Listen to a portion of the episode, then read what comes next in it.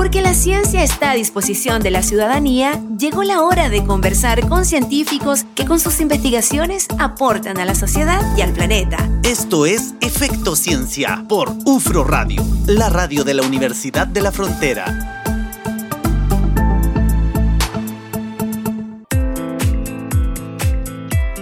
20 con 39, seguimos haciendo Efecto Ciencia acá en UFRO Radio, la radio de la Universidad de la Frontera. Hoy saludo a la gente que nos está escuchando hasta ahora en el 89.3 acá en Temuco. En Angol también. 94.1 y también señal online en ufromedios.cl. Vamos a cambiar de tema. Totalmente. Nos vamos a algo entretenido. Obviamente la innovación es importante y entretenida. Nos va escuchando Carlos por ahí de vuelta, que no, nos mal, que no nos malentienda.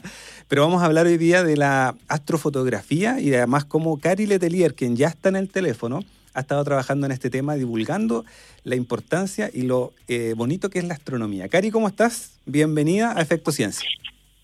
Hola, gracias por la invitación acá. Bien, bien, ¿y usted? Muy bien, gracias. Cari, eh, bueno, este tema tú lo estás desarrollando hace bastante tiempo, creo que el año 2017, ¿cierto? ¿Cómo llegas a la astrogeografía? Quizás si nos puedes Astrofotografía. ¿Esto qué le puse yo? Astrogeografía. ¿Cómo llegas a la astrogeografía? Astro astronomía, astro... La verdad, la astronomía es súper multidisciplinaria, así que está súper bien la astrogeografía. Astro, no, pero esto es astro... Dale nomás. Ahí está. Sí, pero en verdad encuentro que es súper buen punto tomarlo así de que es súper multidisciplinario. También sido más desde el lado de, de, solo la fotografía, la parte de la ciencia en general y cómo todo se relaciona como para poder hacer divulgación. Es como mezclar un poco arte con ciencia, ¿cierto? Exacto, tal cual. ¿Y cómo llegó esto? Llegué por pura casualidad. Yo de profesión soy ingeniero civil industrial y la verdad tenía tirada una cámara que, eh, bueno, para los que hacemos fotos, esos son nuestros mejores amigos, los que compran cámara y no aprenden a usarla y las revenden muy baratas. Así que yo era de esas, estaba a punto de venderla y un día veo las noticias que había un máximo de una lluvia de estrellas. Ya. En esa época o sea, mal llamaba lluvia estrella, sabemos que lluvia meteoros, y, y yo dije, mmm, que siempre he sido como de ideas medias espontáneas y de ideas fijas, como de lograr un objetivo, así que dije, ¿qué tan difícil puede ser? Y de repente veo si no va viendo la cámara. Y así me planifiqué para ir a tratar de hacer fotos y te juro que no logré absolutamente nada. Súper frustrante. Perdí mucho rato, esto más eran en noche entre semana. Entonces el otro día tenía pega súper temprano, entraba a las 8 la pega y no, pues, con la frustración, la rabia, me devolví a la casa. Me había ido hacia el, en Santiago hacia el Cajón del Maipo. Yo vivía en Santiago antes.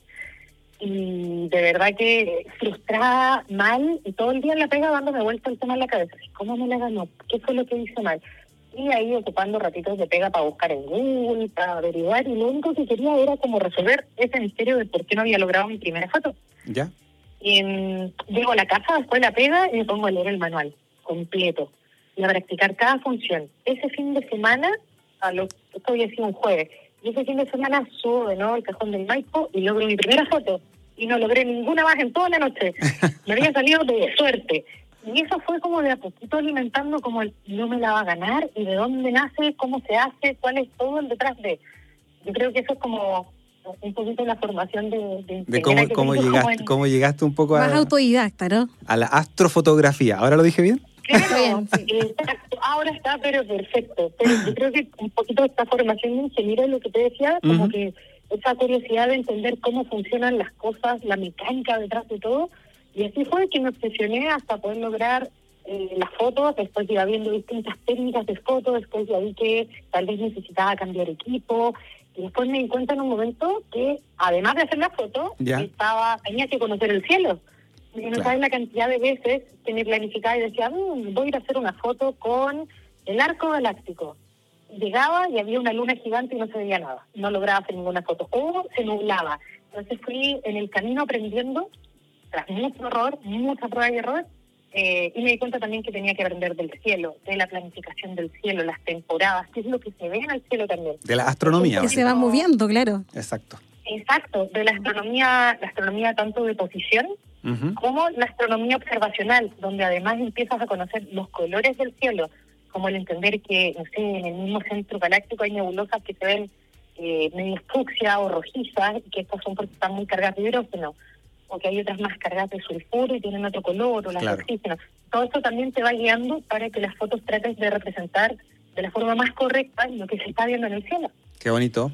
Oye, Cari, ¿cómo es hacer astrofotografía? Te pregunto, porque claro, uno de repente escucha ciertas recomendaciones, nomenclatura de ecuaciones, no para hacer fotos, pero sabemos que no hay una cosa estándar. Tú tienes que ir probando también en cada parte. Tú que recorres diferentes cielos, no tanto nacionales como internacionales. ¿Cómo, cómo es hacer astrofotografía?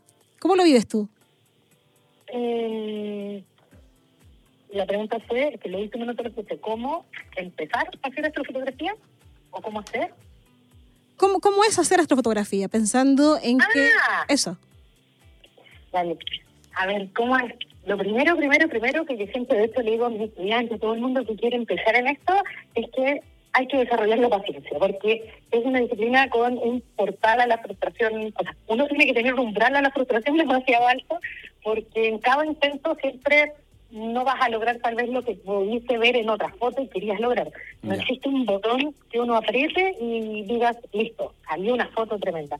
Acá, por lo menos para mí, yo creo, la astrofotografía es un 50% tanto en la captura, el conocimiento que uno puede tener con la planificación del cielo, eh, el encuadrar, la parte de fotografía, de la parte de composición, y el otro 50% para mí es el postprocesado. O sea, sí o sí, toca editar para poder sacarle el jugo a esos archivos que tienen concentrada toda esa información, como la fotografía analógica, que uno tenía que revelarla para poder ver qué es lo que realmente había capturado, es lo mismo acá. Yo tengo que revelar mis fotos de noche porque tiene mucha información que tal vez a priori la veo y no se nota, pero al sacarle el jugo en la edición sale una cantidad de detalle y te das cuenta incluso de repente con fotos con el celular, te das cuenta que si le empiezas a hacer zoom ves una manchita y ¡guau! esa manchita es una galaxia. Una Andrómeda, por ejemplo, que está a 2,5 millones de años luz.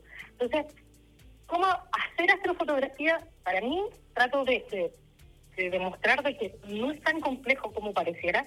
Todo el mundo puede hacerlo. El tema va a variar finalmente en la técnica o la calidad que yo quiera tener, pero el que quiere tener una foto hoy en día con cualquier celular la puede lograr, o por lo menos casi cualquier celular. Entonces, es solo hacer una larga exposición. Los más modernos, por lo menos. Sí, hay Sí. que otros más antiguos incluso, no sé. ¿También? Por ejemplo, había unos Samsung, los de la línea A, el A51, la no sé cuánto, que dejan hacer fotos de hasta 8 segundos. Ya. Incluso eso, yo puedo hacer capturas, claro, no van a ser de la mejor calidad, pero yo Pero puedo sirve. empezar a acercarme a capturar la luz de las estrellas. Qué entretenido. Estamos conversando con Cari Letelier. Ella es astrofotógrafa y divulgadora de astronomía, eh, con quien estamos conversando justamente cómo poder llegar a hacer estas fotos y vincular lo que es la ciencia, en este caso la astronomía, con la fotografía. Cari también ganó un concurso, Natalia, la Astronomy Dos. Picture 2. Dos, fíjate. Dos. Sí. Pero lo vamos a conversar en el próximo bloque, ¿te parece? Cari, nos esperan unos minutitos, 20 con 47 y hasta las 21 horas seguimos haciendo Efecto Ciencia acá en UFRO Radio. 20 con 51, seguimos haciendo Efecto Ciencia, conversando esta hora con Cari Letelier. Ella es astrofotógrafa y divulgadora de astronomía. Cari, bueno, hay dos fotografías que marcaron pauta, ¿no? que fueron noticia a nivel mundial, internacional, que tienen que ver con dos fotos tuyas. Por un lado está Aurora sobre el Arctic Ench y también Aurora sobre una cascada irlandesa. Esto fue en marzo y en julio, dos reconocimientos, y esto te convierte en la primera fotógrafa chilena ganadora de este Astronomy Picture de, de la NASA. ¿Es un concurso Ah. o es un reconocimiento, Cari? es eh, uno postula sus fotos. Ya. Yo había postulado con muchas, muchas fotos de Chile donde me habían hecho menciones como destacadas, pero nunca las habían elegido como la foto astronómica del día. Y, y bueno, uno no es profeta de su tierra y las auroras sí logré tener este reconocimiento con la NASA. Que, que sí, uno postula sus fotos, pero es más que nada un reconocimiento a la foto. Eh, y esta foto muchas veces la ocupan incluso muchos portales de, de divulgación de distintas partes del mundo. Hay portales replicados en China, en Italia, en Turquía, en distintos países que van replicando este árbol y lo van usando en universidades también para poder tratar temas de contingencia astronómica o de, de algún tipo de relevancia científica. Qué Y interesante. a la gente que está escuchando, les cuento que Cari tiene página web que es cariletelier.com y aquí están todas tus fotografías, de hecho están las dos que también fueron reconocidas por la NASA. Bueno, igual tienes cuenta en Instagram. En tú- Instagram, la estaba mirando yo. Sí. Acabo de seguirte, Cari. ¿Es Cari Letelier? Tal cual. Cari Letelier y Cari con C. Mi mamá hizo originalidad que me puso Karina con C. Pero Eh, tiene, tiene una coincidencia entretenida. ¿Ya? Karina, con C, en latín significa quilla. Y en el cielo, en el- los cielos australes, los cielos que nosotros tenemos acá en el hemisferio sur, hay una constelación que es la constelación de Carina o la constelación de la quilla, que es parte de otra mega constelación que es un barco gigante que es el Argonauta. Mm. Y además, una de las nebulosas más importantes del hemisferio sur es la nebulosa de Carina con C también, porque es la nebulosa de la quilla. Está todo conectado, ¿te das Está todo, cuenta? siempre, está todo conectado en esta vida. Cari, Cari, más allá de la, de la astrofotografía, tú también dedicas bastante tiempo a realizar charlas, a enseñar. También esto es importante dentro del desarrollo que estás llevando con este tema, ¿cierto? Sí, la idea es poder ocupar como recurso esta mezcla de arte y ciencia. Y sabemos que todo siempre es muy visual. Somos seres que aprendemos o nos llama mucho la atención desde la parte visual las cosas. Entonces, poder aprovecharlo como herramienta para hacer divulgación, para generar conciencia, poder, eh, esto, como hablábamos en un principio, es súper multidisciplinario. Entonces, Claro. a través de, de, de este tipo de fotografía podemos enseñar desde fenómenos meteorológicos, fenómenos eh, astronómicos, incluso eh, irnos a la parte de historia eh, no sé, derrotar algunas creencias como pseudociencia, como la astrología, Ya. y el explicarlo desde la parte de la ciencia, con base en ciencia y, y pruebas empíricas. Entonces, eso yo creo que es lo más bonito, como el poder hacer divulgación realmente a través de la foto, que no sea solamente hacer una foto bonita que tenga muchos likes, sino que le enseñar a través de la misma. Que tenga un, un mensaje, un trasfondo. Por supuesto. Exactamente. Oye, Cari. Cari, cuéntanos cuál es tu siguiente proyecto, porque tú recorres mucho, ¿no? Buscando los mejores cielos para capturar y hacer fotografía eh, nocturna, hacer foto- fotografía 360 también.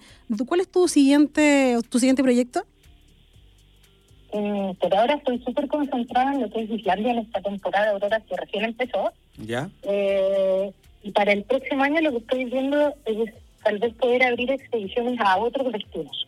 Ahí está, de hecho, tenía para este año, pero se cambia para el próximo año ir a Petra, a Jordania, y una de las eh, de las maravillas del mundo, a poder hacer fotos también de noche o libros que en algunos otros lugares y también en Chile tratar de descentralizar un poquito dónde se, se concentra el astroturismo llevar a ver en otros lugares. Por ejemplo, hace poquito estuve y me encantaría poder abrir una expedición hacia allá, hacia Yagüe. Entonces uno siempre se va a San Pedro de Atacama, que tiene unas cielos increíbles en la cercanía, y Ollagua está un poquito más arriba hacia el norte y de verdad que se mueren los cielos y los paisajes que hay, es una cosa pero alucinante.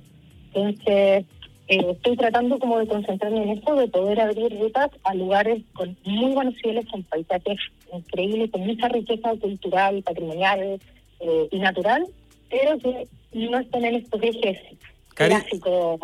Claro, no está. Sí. Cari, mencionaste San Pedro de Atacama. ¿Dentro de Chile considerarías que por ahí están un poquitito los mejores cielos para poder hacer fotografías? Sí, de hecho, los mejores cielos del mundo son los del desierto de Atacama. No es por un tema tanto de, de popularidad, más allá de San Pedro, es el desierto, El de desierto de Atacama. ya. Exacto, es el desierto no polar más árido del planeta. Eso es lo que le da las condiciones y además donde está ubicado es impresionante cómo puede llegar a capturar mucho del cielo del hemisferio norte como también todo del hemisferio sur. Entonces eso le da como las características de hacerlo tan perfecto. Súper. Cari, muchas gracias por acompañarnos hoy día a hablar este ratito acá en UFRO Radio sobre este tema entretenido y por supuesto que interesante que mezcla arte, ciencia, fotografía y astronomía. Exacto. Muchas gracias a ustedes por la invitación, por este ratito y las preguntas y la buena onda. Un abrazo gigante. Un abrazo, Cari. 20 con 56 conversábamos ahí con Cari Letelier. Ella es la primera fotógrafa chilena ganadora de Astronomy Picture of the Day de la NASA. Un tremendo, un tremendo honor y orgullo. Ahora este premio lo han tenido también ante otros fotógrafos, pero hombres. Y en el caso de Cari, la primera mujer en recibir este reconocimiento. Así es, 20 con 20, perdón, ando perdido hoy día, 20 con 57. Les dejamos la invitación, ya tenemos que ir cerrando el programa para el próximo lunes. Tenemos repetición el día sábado. Cari, si quieres escuchar el programa el día sábado a las 3 de la tarde, Cari está en, en la línea todavía. Tenemos repetición para que nos acompañe Efecto Ciencia el fin de semana. Así es, tenemos que irnos despidiendo ya. Ha sido un placer, como siempre, acompañarles en cada edición, como todos los días lunes. Sí. Nos vemos el próximo lunes. Vamos a estar conversando con el director del Núcleo Científico y Tecnológico en Ciencias Sociales. Adelantamos enseguida el tema. Vamos a estar hablando sobre filosofía y ciencia. Porque Nos la vemos. ciencia necesita de filosofía. Exactamente. Que tengan una muy buena semana. Cuídense. Chao, chao.